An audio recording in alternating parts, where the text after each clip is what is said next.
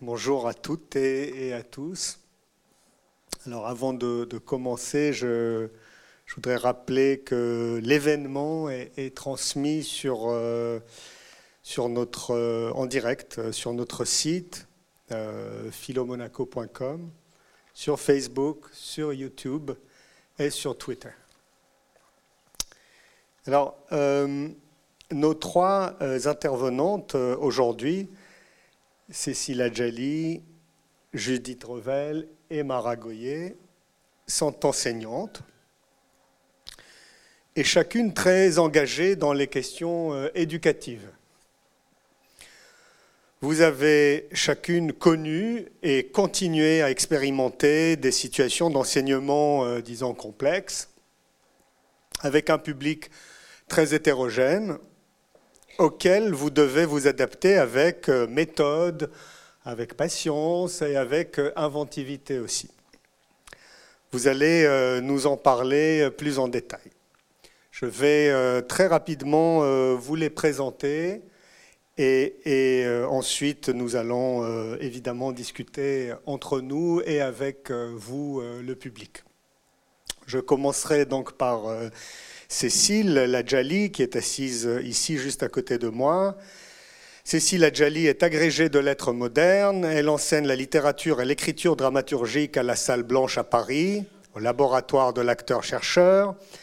Elle dirige le programme Baudelaire à la Fondation Robert de Sorbon, dont euh, vous allez peut-être, euh, tu vas peut-être nous en parler, et anime des rencontres littéraires au théâtre La Reine Blanche ainsi qu'à la Maison de la Poésie. Euh, l'essentiel de son œuvre est, paru aux éditions Actes Sud. Je vais euh, mentionner euh, quelques romans. je mentionnerai le titre de quelques-uns de tes derniers romans. Chabou la nuit en 2013, qui a eu le prix du roman Métis des lycéens. Il est très en 2016 toujours chez Actes Sud, Bénédicte en 2018, La fille de personne en 2020, et puis euh, votre, euh, ton dernier roman, euh, La nuit est mon jour préféré en 2023, chez Actes Sud toujours.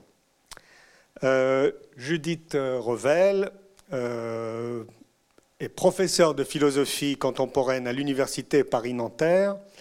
Elle travaille essentiellement sur la pensée du politique et les représentations de l'histoire en France et en Italie après 1945.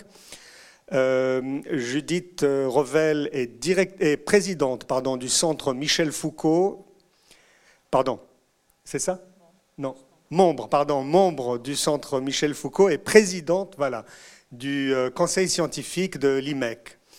Euh, Judith Revel est également euh, directrice du laboratoire euh, Sophia Paul, sociologie, philosophie, anthropologie politique. Elle est aussi membre de notre jury des rencontres philosophiques de Monaco. Je vais mentionner quelques, quelques titres de, Judith Revel. qui a peur de la banlieue, qui, qui, est un livre important, je crois, et qui sera important dans la discussion aujourd'hui. Euh, en 2008, le dictionnaire Foucault en 2009, Foucault, une pensée du discontinu en 2010, le dictionnaire politique à l'usage des gouvernés en 2012, Foucault avec Merleau-Ponty, euh, Ontologie politique, présentisme et histoire en 2015, et puis euh, Judith Revel a dirigé récemment un collectif qui s'intitule penser l'événement au CNRS, donc euh, cette année en 2023. Et puis Mara Goyer, qui est enseignante en histoire et géographie au collège. Mara Goyer est l'auteur de, très nombreux ouvrages, dont euh, Collège de France, paru en 2003 aux éditions Fayard, où euh, Mara Goyer raconte son quotidien de professeur d'histoire géo dans un collège de la région parisienne. Jules Ferry et l'enfant sauvage, Sauver le collège en 2014. Ça va mieux ton père en 2018. Et cette année, en 2023, euh, Finir prof, peut-on se réconcilier avec le collège chez Robert Laffont? J'ajoute que euh, Mara Goyer tient une chronique euh, dans l'Obs. Alors, je voudrais je voudrais commencer tout de suite par euh, le titre euh, de, cette rencontre, Donner envie d'apprendre. sur, je voudrais m'arrêter un tout petit peu sur l'idée du, donner envie, disons sur la part du plaisir dans cette proposition. Aujourd'hui, vous me corrigerez si je me trompe, l'éducation nationale en France fait face à un système euh, relativement euh, dépassé, euh, à beaucoup d'égards désuet aussi, face aux transformations sociales et économiques qui ont eu lieu depuis des décennies. Une grande partie des établissements, on en parlait un tout petit peu ce matin, est insalubre. Les enseignants doivent faire face à un manque de moyens tout à fait déstabilisant, à la fois en termes de, moyens, pour parler comme ça, humains, et de moyens matériels. Il n'y a pas assez de professeurs, les classes sont euh, plutôt chargées, compte tenu de l'attention que mériterait chaque élève. Les programmes sont lourds et, difficiles à boucler. Et nous savons donc euh, tous que depuis la suppression des redoublements, on fait face à des classes où, euh, sur environ 30, parfois plus d'élèves, 9 ou 10 sont totalement perdus et demanderaient une attention euh, plus importante que les enseignants sont en mesure de leur apporter. Alors, ce constat euh, assez catastrophiste, et, il aurait pu l'être beaucoup plus, me permet de poser ma première question et, d'engager cette, discussion entre nous. Comment euh, donner envie avec si peu de moyens? Autrement dit, euh, quelle énergie déployer quand euh, l'œuvre à accomplir est si démesurée? Alors, je n'ai pas décidé qui, qui pourrait commencer, mais est-ce que, Judith, tu voudrais commencer? Je crois que tout, projet éducatif est démesuré par définition et, tout projet qui concerne l'enfance est démesuré et probablement aussi le fait d'enfanter, il y a quelque chose de, démesuré. Une fois qu'on a dit qu'on affrontait cette démesure-là, concernant l'éducation, alors je, précise parce que pour, que vous, le sachiez, euh, moi j'ai enseigné en lycée, en ZEP, avant de de rentrer à l'université. Ça a été un moment absolument déterminant. Tu faisais allusion au livre sur la banlieue. C'est un livre qui a été écrit à chaud au moment de cette expérience-là. C'est au moment de la révolte des banlieues. Donc c'était 2004-2006. Euh, et puis, en même temps, ce qu'on affronte comme question et comme problème à l'université, c'est pas si différent que, ça des expériences qu'on peut avoir euh, au lycée, parce que finalement, les premières années sont jamais que des terminales qui ont passé l'été. Euh, mais c'est à peu près le même public. Alors, moi, ce que j'aurais envie de dire, c'est deux choses. La première, c'est que euh, les conditions matérielles d'exercice de l'enseignement, de manière générale, euh, tu faisais allusion au nombre dans les classes, tu faisais allusion à l'architecture scolaire, tu faisais allusion à toute une série de choses qui sont à la fois très banales et absolument fondamentales, déterminent directement le plaisir qu'un enseignant peut avoir à faire son métier. Et le plaisir qu'un enseignant peut avoir à faire son métier détermine très évidemment et très immédiatement le plaisir qu'un élève, quel que soit l'âge de cet élève, peut avoir à euh, construire une relation avec son enseignant. S'il y a une souffrance de la part de l'enseignant, et de plus en plus aujourd'hui on voit des enseignants en souffrance, encore une fois, à tous les niveaux, parce qu'on fait mal son métier alors qu'on l'aime, parce qu'on a l'impression qu'on enseigne pour les trois devant et que au bout de deux mois, quelqu'un disait ça ce matin à la, à la Condamine, euh, on a l'impression que le fond de la classe euh, décroche littéralement et que du coup on trahit sa propre mission et qu'on a l'impression qu'on leur échec c'est notre échec. C'est violent comme impression. Donc si on fait ça cette souffrance qu'on ressent est une souffrance qu'on va une forme de maltraitance si vous voulez qu'on va d'une manière euh, générale j'allais dire retourner, c'est pas exactement retourner, mais qu'on va, qu'on va faire rebondir sur, sur le public qu'on a. moi, j'ai toujours été frappée par le, le, fait que ce qui se passe dans le milieu de l'enseignement est exactement ce qui se passe euh, dans le milieu du soin, par exemple à l'hôpital, la, maltraitance subie par les soignants comme par les enseignants est une maltraitance qui rejaillit sur les, sur les élèves. Alors, qu'est-ce qu'il faut faire? Ben, Il faut faire l'inverse de ce que je dis, c'est-à-dire reconstituer des conditions liminaires pour pouvoir exercer quelque chose comme un enseignement qui, qui vaille la peine. Voilà. Cécile, donner euh, envie d'apprendre. Alors par rapport aux conditions matérielles qui sont 8 euh, fois sur 10, hein, effectivement déplorable. Les élèves ne sont pas euh, scolarisés dans, des lieux à la, à la hauteur de leur enfance et de tout ce qu'on leur doit. Hein. Moi, j'ai fait cours en Seine-Saint-Denis dans des, dans des bahuts où il n'y avait pas d'infirmerie, où il y avait effectivement une bassine pour recueillir les gouttes d'eau euh, qui tombaient parce que le préfabriqué fuyait, il n'y avait pas de toit. Enfin, c'était l'horreur. On crève de chaud l'été, on meurt de froid l'hiver. Bon, je ne suis pas ministre de l'Éducation nationale. Je ne sais pas comment on peut euh, gérer économiquement ces, problématiques-là. Mais pourtant, il faut trouver des solutions pour ici, maintenant, tout de suite transmettre un savoir à ses enfants et, les rendre heureux et, les élever, puisque un élève, on doit l'élever. Euh, moi, pour faire court, je parle en tant que prof de français. Hein. je ne suis pas prof de sciences ni prof d'informatique.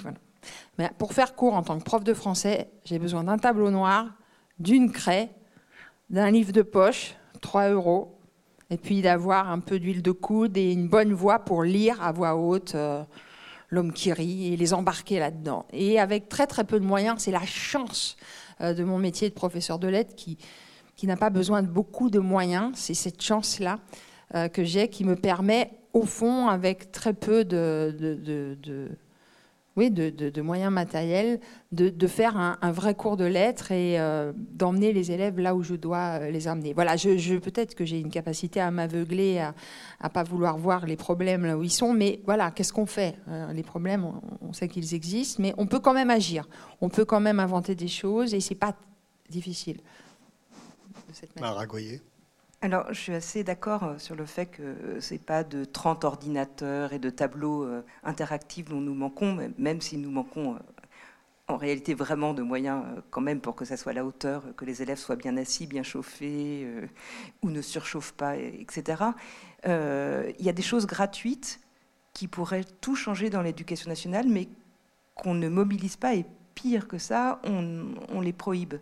La bonne humeur, l'humour, le lien, la joie, l'enthousiasme, euh, l'improvisation, le, enfin, la vie, la vie. C'est-à-dire que ce qui est, ce que tu appelais, qui était, ce que tu qualifiais de, de dépassé, en fait, c'est pire que ça, c'est mortifère.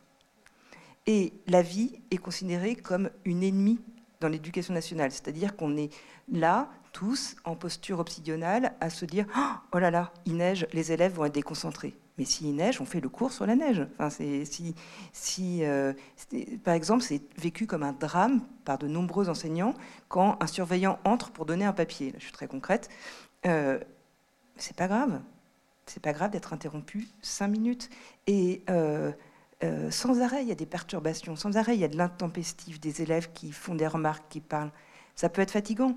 Mais cette manière de lutter avec acharnement contre la vie, l'inattendu, euh, est euh, vraiment euh, désolante. Quoi. Et là, il ne faudrait pas grand-chose pour changer les habitudes. Mais en France, on, a peur de la démagogie. Et la démagogie, elle commence dès que vous êtes aimable. Hein. on est suspecté d'être démagogue dès qu'on est à peu près aimable. Donc là, à mon avis, il faut vraiment changer les choses. Et après, oui, les élèves avec une craie et un livre de poche, ils peuvent être emportés par un cours, oui.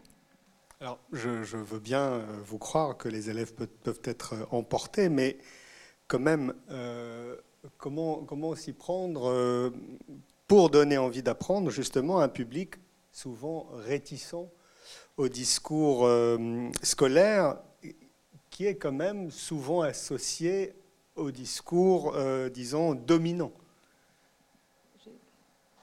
Oui.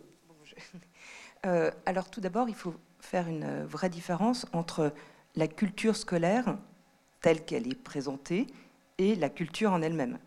Et les élèves ne sont absolument pas réticents euh, à tout ce qui est culturel, aux histoires, aux livres, à l'histoire. Il y a une chose que partagent presque tous euh, les élèves, c'est la curiosité intellectuelle. Et plus c'est compliqué, plus euh, ils peuvent être fascinés. Par exemple, un cours en cinquième sur l'iconoclasme byzantin, ça rend les élèves mais euh, fous de joie. Donc euh, ils, sont, très surprenants et ce pas les premiers de la classe dont les parents sont profs. Hein. Donc euh, Donc je pense qu'il y a un travail à faire plutôt sur la manière dont la culture scolaire est transmise, parce que le plaisir d'apprendre, il n'est pas loin. Le goût de l'effort, il n'est pas loin. Mais si on mélange, si on pense que tout ça, pour être sérieux, doit se faire dans l'ennui, c'est une catastrophe. Là, vraiment, il faut tout changer. Oui, moi j'avais deux choses en tête. La, première, c'est j'ai le souvenir d'avoir vu un des premiers films, peut-être le premier de, de Keshish, qui s'appelait L'esquive. Euh, il y a quelques années. Et il y a une scène qui m'a beaucoup marquée, j'y pense souvent encore. Euh, une jeune professeure pleine de passion fait travailler une scène de Marivaux. Et il y a une blondinette qui est la tchatch, c'est dans une banlieue euh, dure, et qui s'en sort très bien, et qui fait la princesse. Et puis il y a un gamin qui est entièrement enfermé en lui-même, et qui devrait faire le jeune aristocrate en face, et il est pétrifié. Et elle lui dit, mais imagine que tu es un prince, un marquis, etc. Et la caméra capte le vide total dans ses yeux-là, l'incapacité que le gamin a, le gamin parce qu'il a 13 ans, 14 ans, à se projeter dans autre chose que ce qu'il est. Alors, la première chose qui, moi, me, vient, c'est euh, à la fois, et je pense que ce que, ce que, ce que disent euh, Cécile et, Mara est important, euh, le, niveau d'exigence qu'on doit avoir, le fait de proposer les plus belles choses, les choses les plus difficiles, les choses les moins évidentes, c'est une chose. Et, il faut faire ça. Il ne faut pas leur donner l'enseignement au rabais. Et en même temps, il faut se poser la question de, de la capacité d'imaginaire et de projection d'enfants qui ont été entièrement euh, enfoncés et détruits par le système scolaire, qui ont été en position d'échec, dans certains cas, pas toujours bien entendu. Donc faire, faire de l'école ou faire de l'enseignement quelque chose qui ne, qui ne juge pas, ça ne veut pas dire qu'on ne doit pas être exigeant, mais qui ne juge pas. Et je, pense que euh, c'est une ligne de crête qui est une ligne de crête euh, euh, difficile. Moi, je me souviens d'avoir emmené des classes à Paris, d'Épinay-sur-Seine, c'était 8 km. moi, j'ai grandi à Sceaux, dans le sud de Paris, pour ceux qui connaissent. C'est 8 km, mais c'est une banlieue bourgeoise très agréable et très jolie. Et je mettais 11 minutes pour aller au Luxembourg. D'Épinay-sur-Seine pour arriver à, Paris-Centre, euh, j'en mettais 50 minutes. Parce que les transports aussi sont totalement... Euh, donc c'est long, c'est difficile. La tarification change, donc les étudiants, les élèves disaient, aller à Paris, c'est comme... Euh, aller dans un monde inconnu. Certains n'étaient jamais allés, par exemple, à Paris. Donc toutes ces choses-là, il faut arriver à les, à les transformer. Je vous parle d'un exemple parisien, mais je pense qu'on pourrait le faire ailleurs. on les a emmenés voir des toiles abstraites. On disait, c'est pour les autres. Et puis il y a un moment où euh, je me souviens d'une gamine qui s'est une, une, étudiante qui une élève qui se plante devant un tableau d'Yves Klein et qui m'a dit le bleu ça vibre. Je me souviens encore de cette euh, et c'est la découverte de la beauté.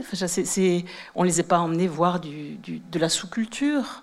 Donc il faut arriver à transformer la peur et le blocage en autre chose. Et ça c'est pas évident. Euh, par rapport à, au film L'Esquive, à sa sortie en 2003, j'avais fait avec Abdelatif Keshish une, interview croisée pour, pour Télérama. Euh, mes élèves avaient eu de Seine-Saint-Denis, euh, j'étais à, Bobigny à l'époque déjà, oui, avaient été voir le film. Ils ont détesté parce qu'en en fait, ils se sont vus. Effectivement, vous vous souvenez de la première scène où euh, les gamins parlent en langage banlieue, wesh, tout ça.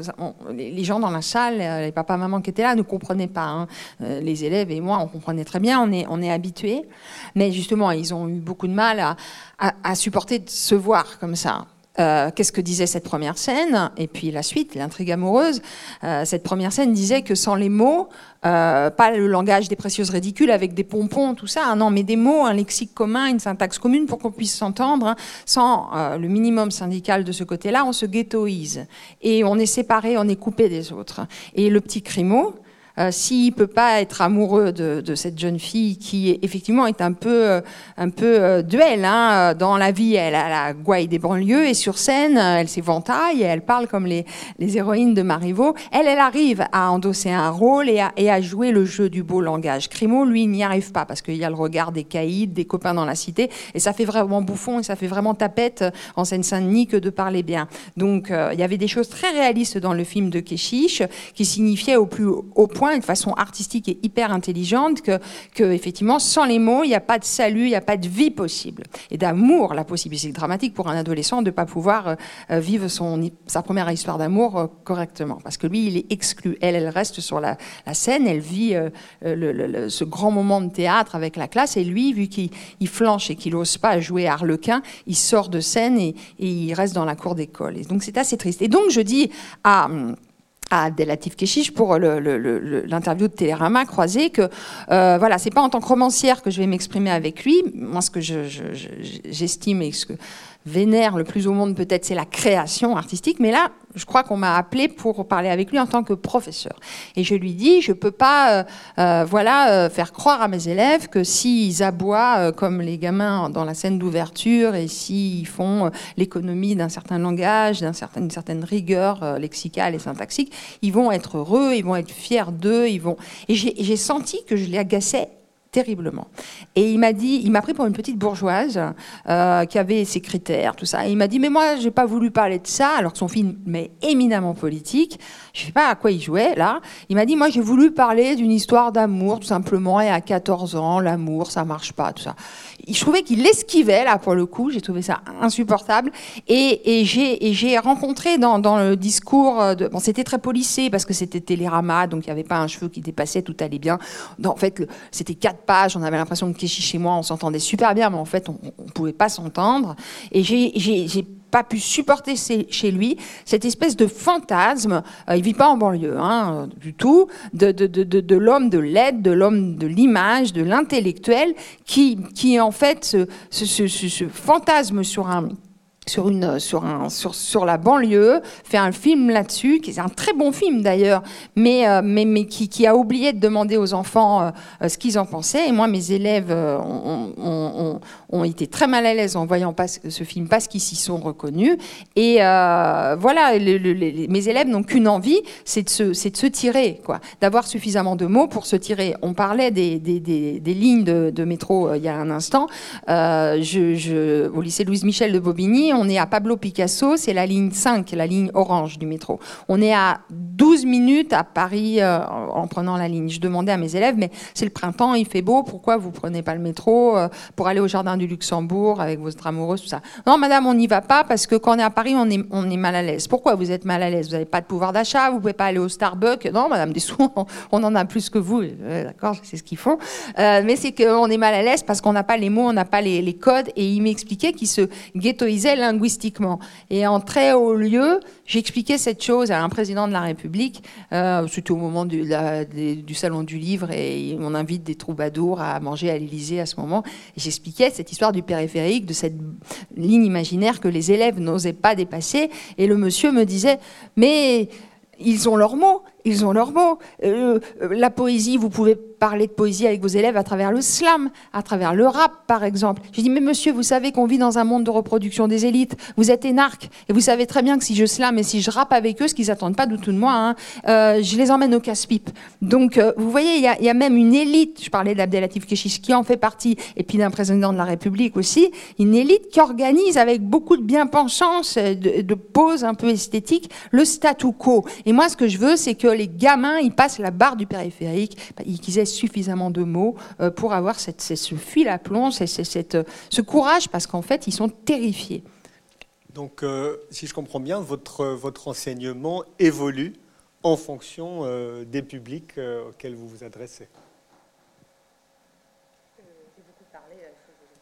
C'est-à-dire, est-ce que, est que, votre manière d'enseigner Moi qui ai enseigné dans des endroits très différents, j'ai commencé par 11 euh, ans en Seine-Saint-Denis, ensuite j'ai été dans le collège où j'avais été moi-même élève dans le 15e, et maintenant je suis dans, le 7e arrondissement, mais qui est le... Enfin, c'est pas toujours ce qu'on croit dans le 7e arrondissement, un collège public. Il est tout seul, et c'est un espace qui est souvent mal vu par les, parents, parce que c'est le public. Euh, ce, qui, ce qui me marque, euh, outre les différences, les inégalités sociales entre les établissements et à l'intérieur des établissements, parce qu'elles sont très grandes dans le collège dans lequel j'enseigne, c'est que c'est les points communs entre les élèves aussi. C'est-à-dire que c'est pas parce que vous êtes euh, dans le 7e arrondissement que vous allez vous mettre à faire euh, autre chose que ce que vous faisiez avant. Quoi. Non, le contenu est le même. Alors, en effet, il y a des endroits dans lesquels c'est évident pour personne, euh, d'autres dans lesquels c'est évident pour plus de monde, mais quand même, le tact, qui n'est pas la vertu première de l'éducation nationale, c'est de faire attention à ceux qui n'ont pas euh, ça chez eux. Ça ne veut pas dire de galvauder, ni justement de faire du slam, mais c'est de les aider à, accéder à cette culture. Mais je ne m'adapte pas, euh, non. Même, je pense que depuis que je suis dans le 7e arrondissement, je suis beaucoup moins radicale culturellement que, je ne l'étais auparavant. Là, je me, parfois, je, suis plus cool. Et Judith euh, Revel, est-ce que ton enseignement a évolué en 10, 15, 20 ans? Tu disais que c'est les mêmes, au fond, euh, à l'université, c'est les mêmes euh, étudiants Oui, bah, c'est les mêmes pour les premières années, c'est pas exactement les mêmes pour les gens qui sont en doctorat, mais je pense qu'il y a moi, sans vouloir entrer dans les détails biographiques, moi je viens d'une éducation bilingue. Euh, et j'ai toujours été habituée à, traduire en permanence. Euh, parce que je vivais à l'étranger, mes parents ne sont pas du tout euh, étrangers, et donc il a fallu que je, m'adapte. Et, moi, j'ai souvent pensé à l'enseignement comme un travail de traduction permanente. Alors c'est compliqué parce que nous sommes dépositaires d'un savoir, et nous sommes dépositaires d'une fonction et d'un rôle, y compris un rôle social, euh, qui nous met dans une position qui est une position de pouvoir. Tout savoir est un pouvoir. Et la difficulté, elle me semble être, euh, quels que soient les publics, le fait de transformer cette position, qui est une position d'autorité, et on ne va pas faire semblant que ça ne l'est pas, euh, en quelque chose qui peut être perçu comme un accueil, une main tendue, et surtout l'occasion de fabriquer quelque chose, de bricoler quelque chose ensemble. Hein, ce matin, le texte du bac, euh, j'ai vu ces, textes de Lévi-Strauss sur le bricolage. Il y a quelque chose de cet ordre-là, bricoler quelque chose ensemble. C'est ça aussi l'enseignement. Ce qui implique qu'on, non pas qu'on se mette à la hauteur des gens, parce que ça serait méprisant pour eux que de penser qu'on descend de son piédestal pour, euh, euh, pour être à leur petit niveau, mais ce qui implique qu'on module son langage, par exemple, pour ne jamais le rendre humiliant. Comment est-ce qu'on fait pour qu'un savoir ne soit jamais humiliant pour celui qui ne l'a pas Ou qui n'a pas les mêmes instruments, ou qui n'a pas les mots, par exemple. Ou qui n'a pas le même corps. Parce que je me souviens quand, euh, quand j'étais à Épinay-sur-Seine, quand j'étais en Seine-Saint-Denis, euh, c'était le moment où Richard Descoings, qui à l'époque dirigeait Sciences Po, avait lancé les projets, euh, le concours pour les, pour les, les ZEP, et on avait fait partie de, ça, il y avait tout, une, tout, un groupe qui travaillait, et une des grosses questions qu'on avait, c'était la manière dont nos élèves, les meilleurs d'entre eux, euh, et je tiens à préciser que c'était du temps libre et, du bénévolat des professeurs, on revenait le samedi, le mercredi après-midi, euh, parfois même le dimanche pour les, pour les former, pour les coacher, euh, la manière dont les, dont les élèves géraient leur corps.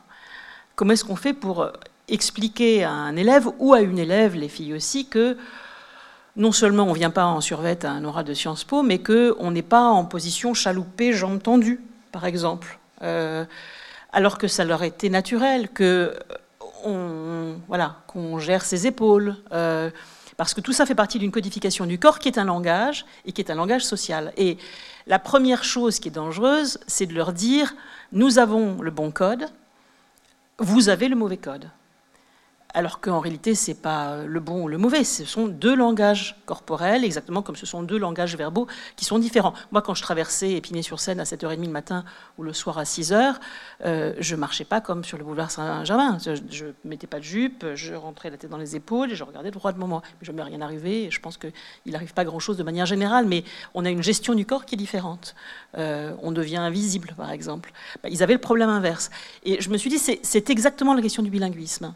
Ce qu'on veut, c'est pas qu'ils apprennent le langage qu'il faut. Ce qu'il faudrait, c'est qu'ils apprennent, dans tous les cas, et quel que soit leur milieu d'origine, à être bilingues ou trilingues socialement. Et ça, c'est l'adaptation. Et s'adapter, ça ne veut pas dire euh, correspondre au modèle requis. S'adapter, ça veut dire être capable d'analyser les coordonnées de la situation, d'enseignement ou d'une situation sociale de manière générale, et savoir quel type de langage et quel type d'attitude on peut faire valoir, en sachant qu'on ne renonce à rien. On ne renonce pas à son corps, on ne renonce pas à sa manière de se tenir, on ne renonce pas aux copains, on ne renonce pas à la langue d'origine, celle qu'on parle à la maison. Parfois, les parents euh, ne parlent pas le français, par exemple. Rien n'est une trahison, mais tout est une augmentation euh, ou un cumul. Et on ne renonce pas non plus aux ambitions éducatives et on ne, on ne simplifie pas les discours?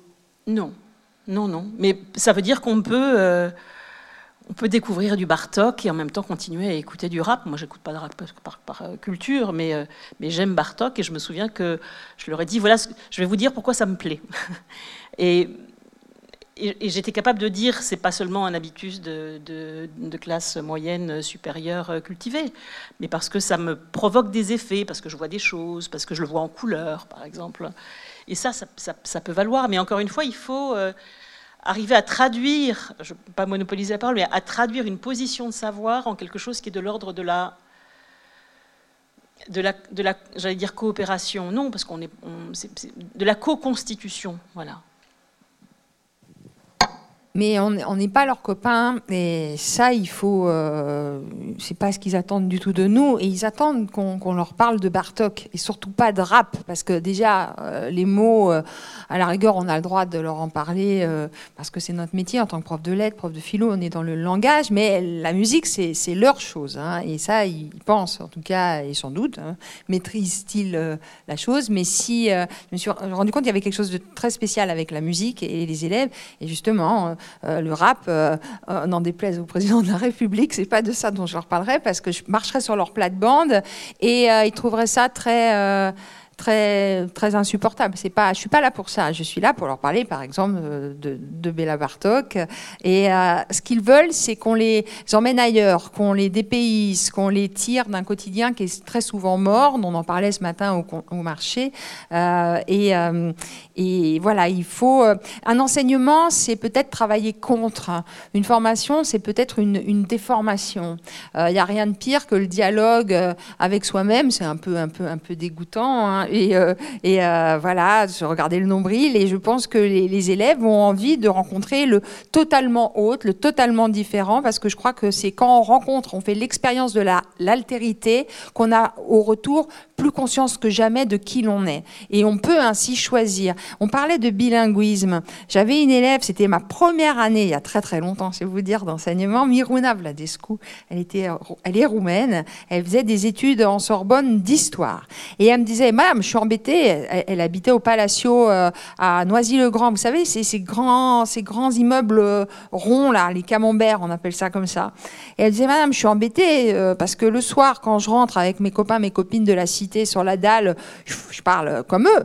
Et puis, quand je suis en cours d'histoire dans les amphis, il faut que je parle comme une bourgeoise parce que, parce que sinon, ça passe pas avec les profs. Alors, qu'est-ce que je dois choisir comme langage? Elle était dans une situation qui était tragiquement schizophrénique. Et le choix, elle l'a fait, Miruna. Elle a parlé comme une bourgeoise parce qu'elle a continué euh, ses études et elle a euh, euh, peut-être moins vu ses amis. Je sais pas, ça fait 25 ans que je l'ai pas vue. J'espère qu'elle est très heureuse aujourd'hui. Mais vous voyez, il y a le bilinguisme, c'est quelque chose ce, bilinguisme-là, il est, il, est, il est difficilement euh, euh, vécu très, très, très souvent. Hein. Et puis par rapport à, adapter pour évoluer, euh, moi j'ai toujours essayé de placer la barre le plus haut possible parce que c'est comme ça que je pense faire mon métier le mieux et respecter mes, mes, études, mes élèves. J'ai été longtemps en Seine-Saint-Denis, maintenant j'enseigne à un public qui est handicapé, autiste Asperger, dyslexique, malentendant, ils lisent sur les lèvres. et en fait les problématiques linguistiques se sont déplacées, mais elles se et en fait, j'essaye toujours euh, d'aller là où ça pique. Euh, j'ai une élève, juste l'exemple d'Alice. Alice, elle a, euh, elle a eu son, elle a Sciences Po maintenant, master 2, brillantissime. Il y a quelques années, donc j'étais sa prof de français, elle passait le bac français. Elle a une maladie dégénérative. Elle devient aveugle et sourde. Et pourtant, on a beaucoup bossé sur Verlaine. Au bac, elle est tombée sur un poème de Verlaine et pendant 20 minutes, elle n'a parlé que de peinture et que de musique. Le jury pleurait. Heureusement, elle l'a pas vu, ça l'aurait beaucoup énervée. Elle est extrêmement fière et, elle va bien, Alice, là. Mais bon, elle a cette maladie. Et vous voyez, c'est pas parce qu'elle est à moitié sourde, à moitié aveugle, que je n'allais pas lui parler, puisque j'étudiais Verlaine, de peinture et de musique. Donc on travaille contre. On lit les fleurs du mal en Seine-Saint-Denis, euh, euh, Madame Bovary, et on fait surtout pas de slam ni de rap, même si c'est très bien. Mais ça, c'est à eux de m'expliquer ce que c'est. Mara, est-ce que tu fais la, même analyse, toi qui as aussi... C'est très différent parce que moi je suis professeur d'histoire, géographie et enseignement moral et, civique. Et on ne travaille pas contre le monde des élèves. Euh, voilà, c'est pas pareil que la littérature ou peut-être, enfin, la philosophie, à mon avis, c'est peut-être plus proche de, de, ce que je vis. Euh, au contraire, on essaie de donner du sens à leur quotidien. Il y a un travail euh, très amusant de sociologie euh, pardon, de sociologie. Non, c'est pas amusant, la sociologie. de sémiologie euh, euh, sur leurs expressions. moi, je travaille énormément là-dessus, sur les lieux qu'ils fréquentent, les marques, les slogans, les publicités. Et c'est un.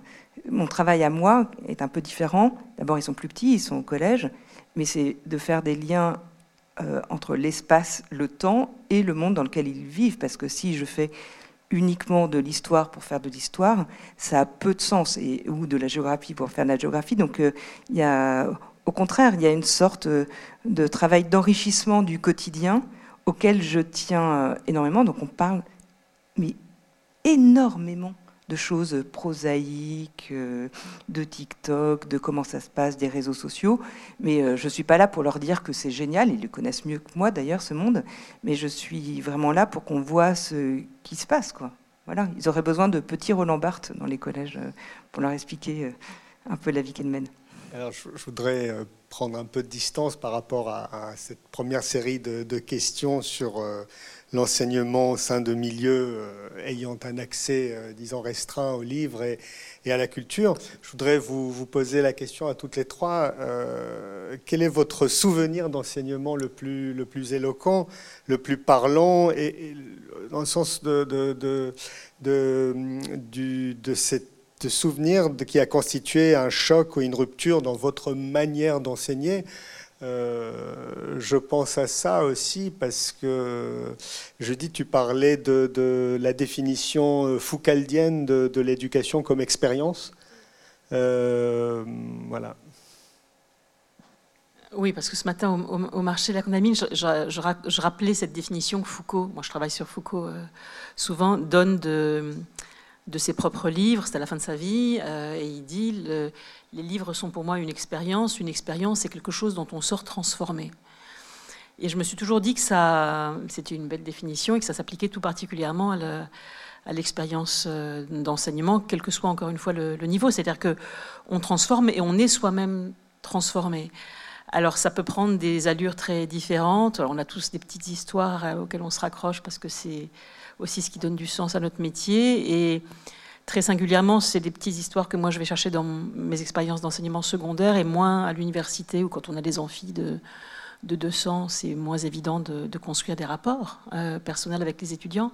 Euh, alors je vous en donne trois, très rapides.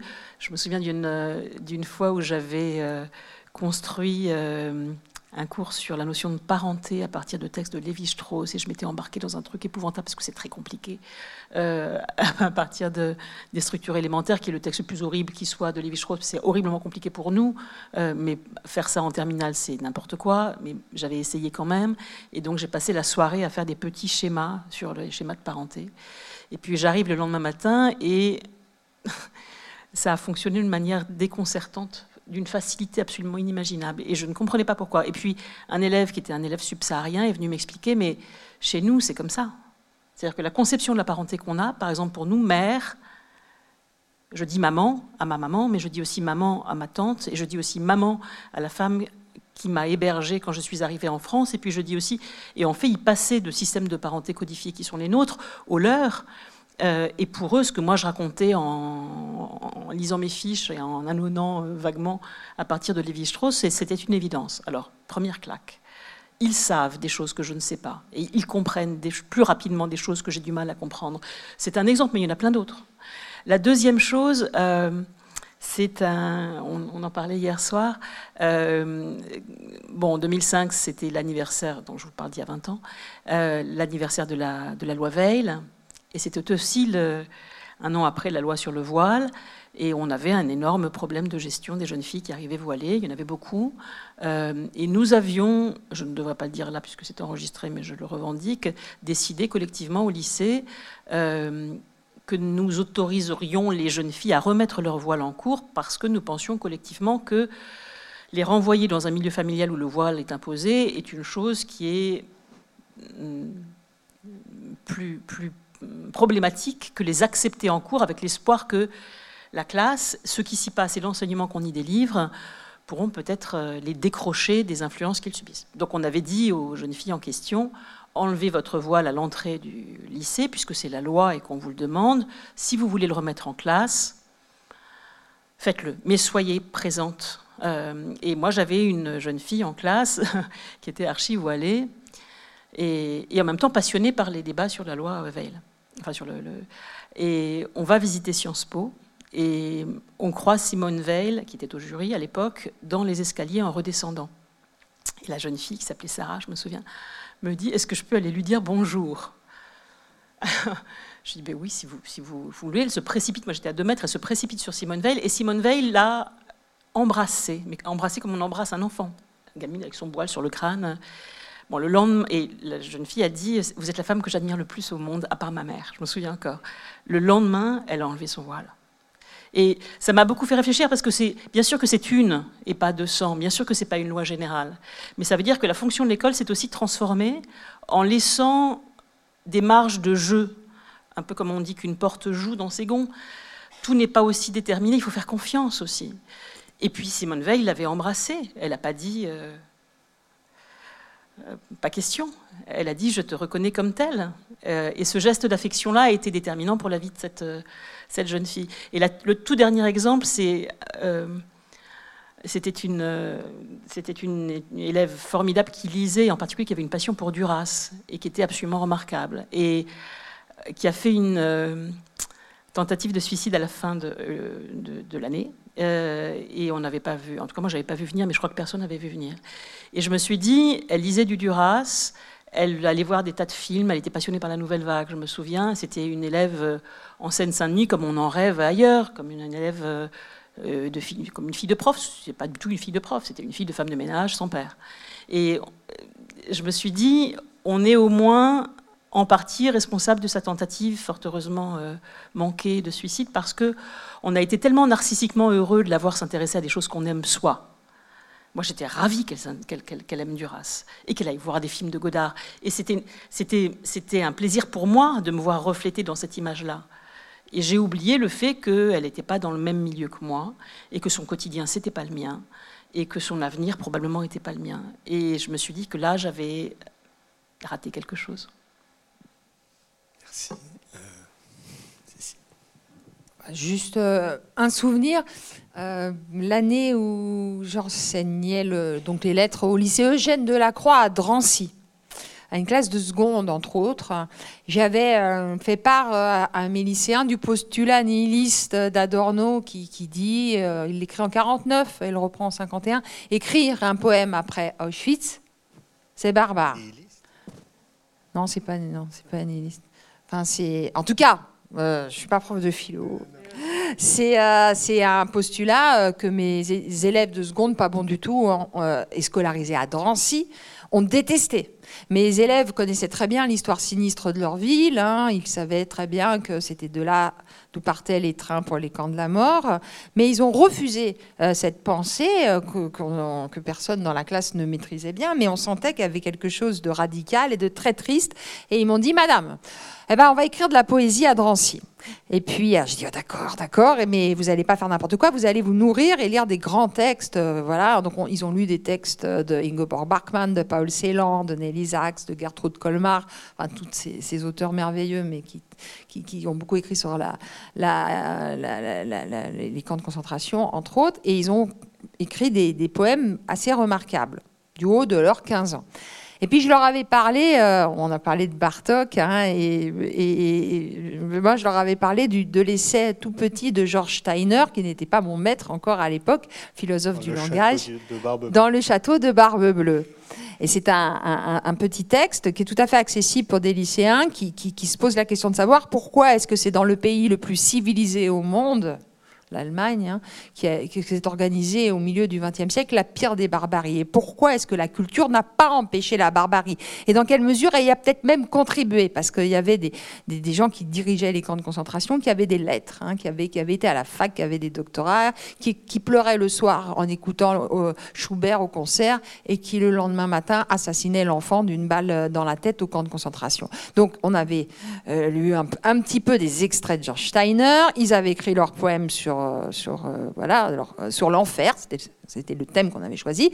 Et ils m'ont dit, bon, madame, le vieux monsieur dont vous nous parlez tout le temps, là, George Steiner, ben, on va vous allez lui envoyer nos poèmes. J'ai dit, quoi? Parce que je ne connaissais pas Steiner encore à l'époque. Hein. Et oui, oui, parce que s'il bluffe pas, ça va lui faire quelque chose. Parce que nous, on a écrit à Drancy. J'ai dit, d'accord, d'accord. On envoie les poèmes à Cambridge, au Churchill College. Et on est le 24 décembre 1998, la veille de Noël. Je reçois la lettre de George Steiner. Madame, je suis profondément émue par les écrits de vos élèves, car ce n'est pas à l'université, mais dans le secondaire que se mènent les luttes décisives contre la barbarie et le vide. Et cela à l'ombre atroce du nom de Drancy. Ça continuait, ça continuait, et il proposait de préfacer ce qui allait devenir le, livre des, des élèves, qu'à l'époque, Éric Nolot, du temps où il était un éditeur sérieux, a publié aux éditions L'Esprit des Péninsules. Voilà, et c'était, ce conte de Noël veut dire deux choses.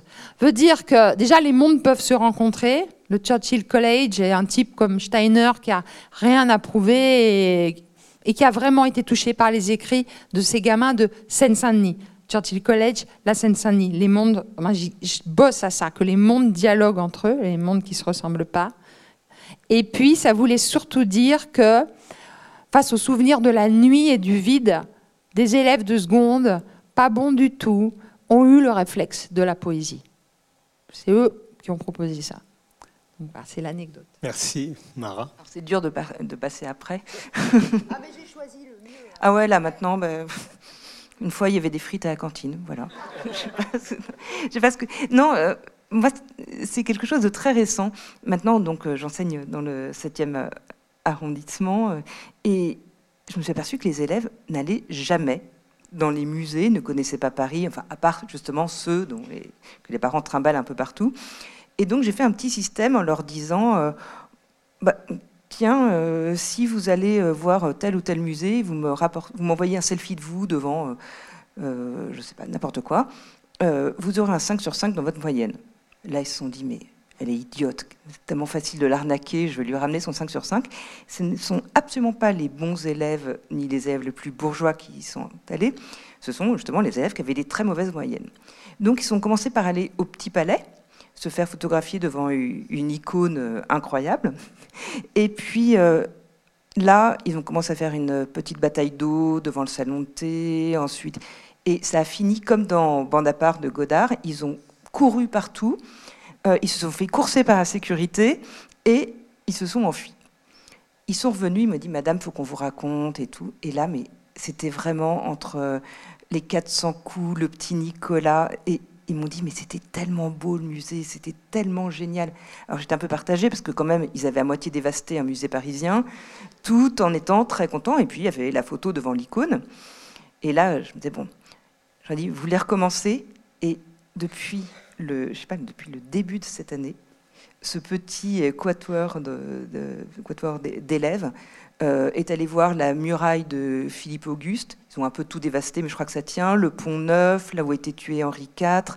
Ils sont allés au musée, euh, de, Cluny, mais là, on ne voulait pas les laisser entrer, donc euh, ils ont en gros mendié pour que quelqu'un accepte de les faire entrer en faisant comme si elle était leur accompagnatrice. La dame a accepté ils se sont tapés toute une visite guidée par une dame, une ex-prof à la retraite du musée. Après, ils ont un peu dévasté le musée quand même. Et ils n'arrêtent plus. Ils sont allés absolument partout dans Paris, la plus vieille maison de Paris. Ils ont tout fait. Et ça, je trouve que c'est. Euh, c'est pas. Non, c'est peut-être parce que je les adore. À mon avis, c'est plus parce que je les adore et parce que je. Mais vraiment, je quand ils me font leur récit, faudrait, je pleure de rire. Enfin là, j'aurais demandé d'arrêter de tout me raconter parce que l'autre jour, ils sont allés dans une cave dans le 10e arrondissement pour euh, attraper un objet qu'ils avaient vu sur TikTok. Et, enfin, ils, ont commencé à faire des, conneries hein, un peu graves. J'aurais dit arrêtez là, vous arrêtez, allez dévaster les musées si vous voulez.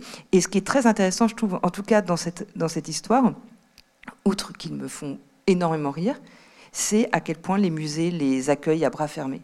C'est-à-dire qu'il y a un des musées qui a appelé mon collège en disant euh, la professeure qu'on voit des élèves, elle doit arrêter et ils se font refouler de tous les musées. Il a n'y a pas des hordes d'adolescents qui occupent les musées parisiens. Donc ils devraient au contraire en voir arriver 3-4 en disant bon, ok, eux là ils ont l'air un peu un peu compliqués, on va les accueillir. Enfin, ils devraient faire ça un peu de manière généreuse, mais non, euh, euh, on les refoule des musées. Donc je trouve que dans cette petite anecdote, il y a absolument tout le charme de l'enfance, le, la puissance de la culture. Euh, leur vitalité et un monde qui ne les accueille pas. Alors euh, aujourd'hui, euh, de plus en plus d'initiatives prennent vie afin d'enseigner de manière plus ludique, moins rébarbative. Je pense en grand engouement des méthodes type Montessori, mais aussi à toutes les plateformes numériques existantes pour amuser les plus jeunes tout en, en apprenant. Euh, avec le, déficit de l'attention qui est celui euh, de, certains jeunes aujourd'hui, est-ce qu'il faut forcément apprendre ou enseigner de manière ludique, euh, d'après vous? On peut enseigner de manière ludique parce que c'est ludique, et donc ça, les amuse. En revanche, je me souviens d'un moment où je sais pas, je m'étais laissé aller au, au, tout ludique parce qu'il y a un logiciel qui s'appelle Geniali qui fait des trucs. Au bout d'un moment, il y a un élève qui me dit on pourra arrêter de s'amuser, madame, parce que. Donc, je fais, pardon, oui, c'est vrai, pardon. je crois que ce qui compte, c'est la variété. C'est-à-dire que si on est ludique un jour, très sérieux le lendemain, à mourir d'ennui le surlendemain, ça va. C'est comme, voilà, c'est comme guerre épaisse. Il n'y avait que des scènes de bataille, on s'ennuierait. S'il n'y avait que des scènes d'amour, on s'ennuierait. Ce qu'il faut, c'est de la progression dramatique, des changements, etc. Donc, c'est pas. Il n'y a pas de méthode qui soit parfaite si elle est répétée. C'est insupportable. Oui, alors ça, dépend à quel âge. Euh, moi, je suis farouchement opposée aux, écrans pour les tout petits, mais c'est pas pas mon rayon entre guillemets, c'est pas mon public, mais, mais, mais d'un point de vue familial et d'un point de vue pédagogique, je pense qu'il faut euh, de la parole, il faut, euh, il faut du dessin, il faut de la manualité, beaucoup. Il faut du corps, l'exploration de l'espace, mais le, la ressource écran pour des tout petits, je trouve ça toujours épouvantablement dangereux. Il y a beaucoup d'études qui ont été euh, produites récemment sur l'influence de ces écrans euh, sur, la capacité linguistique, et je suis très, très sceptique. Pour les, pour les grands, en tout cas moi pour la philosophie, pourquoi est-ce qu'on fait de la philosophie En tout cas, pourquoi est-ce que moi je fais de la philosophie alors que j'ai 55 ans et que parce que, j'allais dire, ça me passionne, ça m'excite en fait. Exactement comme quand je lis un roman policier ou quand je découvre une chose, ça me met dans un état qui est un état, euh, oui, qui est un état d'excitation intellectuelle ou, et, parfois même physique. Je bouge parfois quand je suis. Et c'est ce que j'essaie d'expliquer aux, aux, étudiants, c'est-à-dire qu'il y a des choses qui sont à ce point passionnantes qu'on n'arrive plus à s'en décrocher, qu'on va toujours plus loin et que c'est pour ça qu'on continue. Alors ça a l'air abstrait comme ça, mais ça marche. Par exemple, euh, et ça marche y compris avec des publics difficiles au lycée. Moi, quand je suis arrivée à Épinay-sur-Seine, euh, la première chose qu'on m'a dite, c'est ne parlez pas de religion. Première chose. Deuxième chose, ne dites pas que vous vous appelez Judith. c'est assez impressionnant. Euh, alors, bon, Madame Revel, voilà.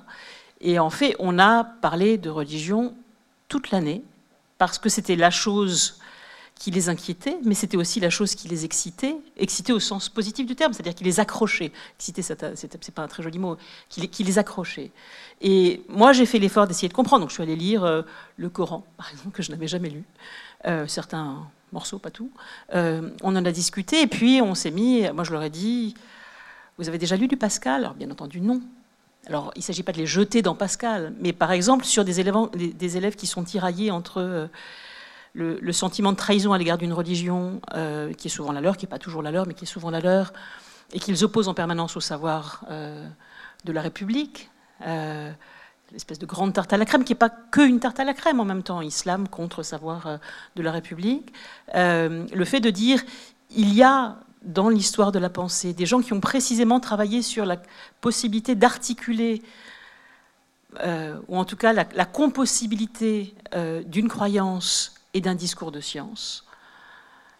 Pour eux, c'était un soulagement extraordinaire. Et moi, j'ai vu des gamins lire Pascal toute l'année, alors qu'ils étaient incapables de lire une page de, manuel quelconque, parce que ça parlait d'eux et que ça ouvrait une brèche ou une respiration dans une vie qui n'en avait pas. Alors voilà, je pense que le, plaisir, c'est cette espèce de, c'est trouver le moyen d'accrocher des gens. Mais finalement, c'est comme ça que ça s'est passé pour nous aussi, j'ai l'impression. On parle beaucoup de ChatGPT euh, en ce moment et de tous les logiciels euh, d'intelligence euh, artificielle euh, qui viendrait euh, saper euh, l'enseignement traditionnel. Comment faites-vous quand, quand, vous devez vous y affronter face à cette nouvelle donnée? Je crois que pour les devoirs maison, c'est cuit. Hein. voilà. Euh, de toute façon, les devoirs maison, c'est l'inégalité. Les, devoirs devraient être faits devant nous, parce que la plupart des, devoirs maison, quand c'était les parents qui les faisaient, ça choquait personne. Si c'est une intelligence artificielle, ça choque tout le monde, mais en fait, c'est la même chose. Alors après, je pense que euh, ce qu'il faut, c'est, comme toujours, en classe, aborder frontalement le problème. Avec mes élèves, on a passé une semaine à, lui demander tout un tas de choses et voir, d'attendre le moment où ça bloquerait. Et là où ça a bloqué, c'est quand on lui a demandé de, faire, de rédiger un poème dans lequel Emmanuel Macron serait un dieu. Et là, bon, il a refusé. Et il a refusé parce que c'était du blasphème. Et là, on a fait, tellement pas français le, truc, ah, quoi, le blasphème, et non, on a droit. Et donc, on s'est dit, ouais, c'est un truc vraiment un truc d'américain. Un français, il ferait, il aurait pas peur de ça. Donc, euh, voilà, il faut, il faut pas être comme ça terrorisé en se disant, euh, euh, il faut pas que les élèves sachent. D'abord, ils savent très bien, ils l'utilisent, mais à tour de bras, c'est terrifiant, hein. et, à des très hauts niveaux. et c'est très bien fait. On a même fait un de mes cours euh, avec ChatGPT qui était parfait. Donc il faut en discuter. Il faut ensemble se dire qu'est-ce qu'on va faire? Et nous, il va falloir qu'on trouve euh, quelque chose aussi. alors moi, je suis peut-être optimiste, mais je pense qu'on voit. Encore pour l'instant. Je crois qu'il y a des versions nouvelles qui sont mieux que ChatGPT récente. Mais on, voit deux choses. moi aussi, on, a pratiqué ça ensemble avec les étudiants pour voir jusqu'à quel point on pouvait aller. Alors nous, on n'a pas fait Macron Dieu, mais euh, donc on voit sur deux choses. La première chose, c'est la platitude du rythme de l'écriture. Euh, il y avait eu dans, l'idée m'avait été donnée par un truc qu'avait organisé Le Monde. Il y avait une des citations et puis il y avait euh, la fausse citation faite par ChatGPT. Donc il y avait Flaubert et puis euh, à la manière de Flaubert fait par ChatGPT. Et en fait, ChatGPT sait faire sujet, verbe, complément ou des variantes un petit peu plus compliquées sur ce modèle-là, mais maîtrise mal la ponctuation. Point virgule n'existe pas, exactement comme nos élèves. Et donc, cette espèce de platitude stylistique, euh, on la repère très facilement parce que quand c'est, euh, quand c'est trois lignes, pas nécessairement, mais quand c'est trois pages plates, on repère. La deuxième chose qui est rigolote, c'est que quand ChatGPT ne sait pas, il invente. Et là, il invente vraiment n'importe quoi. Et alors, je pense que ça, ça a pas mal découragé les étudiants parce que je leur ai dit, voyez, 9 fois sur 10, ça marche. Mais la dixième fois, il ne sait pas et c'est vraiment ridicule. Et ils sont assez sensibles au ridicule en réalité. Donc euh, voilà. Mais bon, il faut attendre les versions successives qui seront peut-être plus efficaces. Pour, pour toi, euh, Cécile, est-ce qu'il est y a une menace sur euh, la pensée, sur l'intelligence, sur, sur la mémoire, en somme sur tout ce qui n'est pas remplaçable par des machines? Les, je fais confiance à l'intelligence, à l'intuition des, élèves qui se rendent vraiment compte quand le, pastiche, ça ressemble même plus à une parodie euh, d'auteur qu'autre chose, c'est mauvais, ils, le voient, ils le calculent bien. Moi, j'ai fait aussi ce travail-là avec un logiciel pour les arts plastiques aussi, on peut faire du faux Rembrandt, du faux Picasso, et, c'est très froid. Euh, euh, les, les, lycéens en arts plastiques que je suis, en histoire des arts, voient très bien voilà, que la, la reproduction est nullissime. Donc, je leur fais assez confiance. Mais euh, ils sont accompagnés par les professeurs. Euh, Mara, tu les, éveilles, tu, leur, tu les articules théorie et pratique. Quoi. Ils, sont, ils, expérimentent le, GPT, ils voient bien que c'est, nul. Et donc, euh, accompagnés par des parents un peu éclairés, des professeurs responsables, ils vont pas, ces jeunes-là, être la dupe de, ces, machines. Mais voilà, il y, tous les, il y a tous les autres. Et je crois que le hiatus entre ceux qui auront les codes et qui auront une, forme de, lucidité par rapport à, cet immense euh, euh, risque que, sont les nouvelles technologies. Euh, donc le hiatus entre eux et, tous les autres va être, va être encore plus immense qu'avant et, il va y avoir ceux qui feront sans et qui auront la capacité à penser par eux-mêmes, à créer par eux-mêmes un texte personnel et il y aura les esclaves et tous les autres vont entrer en esclavage. Je pense qu'il faut aussi ajouter le fait que euh, ça n'est pas seulement quelque chose qui peut être utilisé par les étudiants ou par les élèves, c'est aussi susceptible de remplacer les professeurs. Et là, pour le coup, on a un tout petit peu de soucis à se faire, à la fois parce que la qualité de l'enseignement s'en trouverait euh, démantelée, littéralement, et parce que je ne suis pas sûre que ça ne soit pas une des idées qui circulent dans les tuyaux actuellement.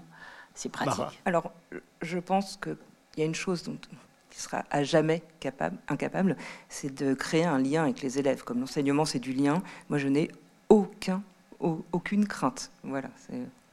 En revanche, euh, tu parlais des dangers. Je pense que là, on est euh, en philosophie, en histoire et en lettres. Je pense que pour les, ceux qui sont dans les matières scientifiques, c'est un apport incroyable. Hein. Euh, c'est pas, un danger peut-être une, dernière question avant d'ouvrir à, la salle. Si, euh, vous aviez euh, carte blanche pour euh, engager une rénovation du système éducatif, quelles seraient vos, vos mesures prioritaires, vos une, deux mesures prioritaires? De la beauté, de la beauté, de la beauté. Donc des écoles qui donnent envie d'aller à l'école et trouvera plus de professeurs et des professeurs formés et un métier revalorisé, euh, pas seulement économiquement, mais économiquement et socialement, et du plaisir. L'idée qu'apprendre et, l'idée d'enseigner, c'est du plaisir. Je ne sais pas ce qui me vient, mais c'est assez marginal, ça ne sauverait pas l'éducation euh, nationale. Ça serait qu'on fasse des choses avec les élèves qu'on repeigne le collège ensemble, qu'on le lave, qu'on qu'on balaie la cour, qu'on arrose des plantes. J'ai comme ça vidé avec euh, mes élèves un cabinet d'histoire qui n'avait pas dû être euh, rangé depuis les années 60, rempli de cartes Vidal Lablache sublimes, de diapositives, euh, de projecteurs de diapos qu'on a remonté dans ma salle. On a fait des projections de diapos. eux n'ont pas été traumatisés par ça, contrairement à moi. Et donc, on aurait dit une lanterne magique. Et je pense que si on faisait des choses en commun, l'enseignement ensuite euh, se passerait bien mieux. Voilà, je pense que ça, c'est mon rêve. Cécile euh, Faire entrer les artistes euh, dans les salles de cours, voilà, pour que théorie et, pratique s'articulent. Mm. Formidable. Je vais vous remercier très chaleureusement pour vos trois interventions. C'est formidable. Merci beaucoup.